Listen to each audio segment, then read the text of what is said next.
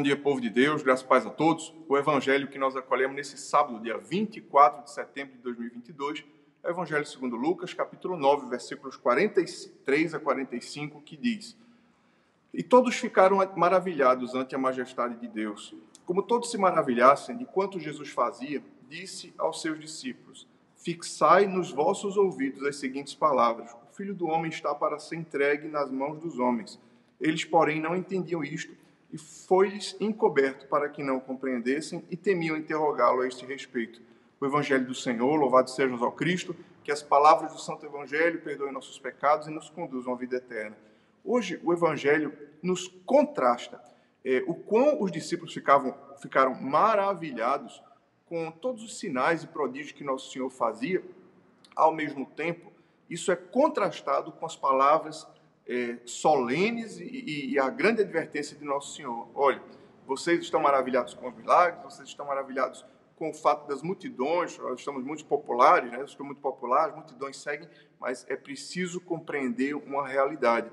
É, o Filho do Homem não veio para fazer a própria vontade, ele veio para fazer a vontade do Pai. E a vontade do Pai passa pela cruz, passa pelo sacrifício. Hoje nós lembramos com, com muito carinho é, que muitas vezes a vontade de Deus, ela não é, ela pode não ser por um lado prazerosa, porque envolve um custo, um preço, um sacrifício.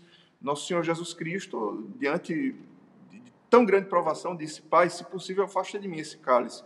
E ele precisava advertir os discípulos que é, o seguimento de Jesus não é um oba-oba, mas é um, uma missão, uma vocação que passa também pela cruz e pelo dom de si mesmo. Hoje nós lembremos que, enquanto cristãos, não somos maiores que o nosso Senhor.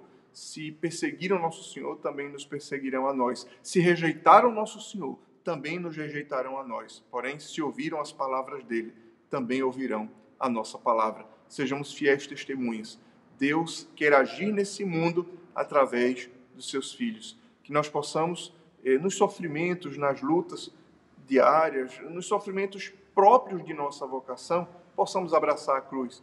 Não é, certa vez, um famoso bispo disse, não, não é fugindo da dor que nós vamos crescer e amadurecer, mas pelo contrário, é abraçando a cruz e nos deixando, através da dor e do sofrimento, amadurecer, aperfeiçoar. Sim, a própria palavra de Deus diz: o poder de Deus se aperfeiçoa na fraqueza. Não fuja da sua dor, enfrente, se deixe amadurecer e aperfeiçoar nela porque através dela Deus vai fazer de você alguém mais parecido com Ele. Deus abençoe você, Deus abençoe o seu dia. Em nome do Pai, e do Filho e do Espírito Santo. Amém.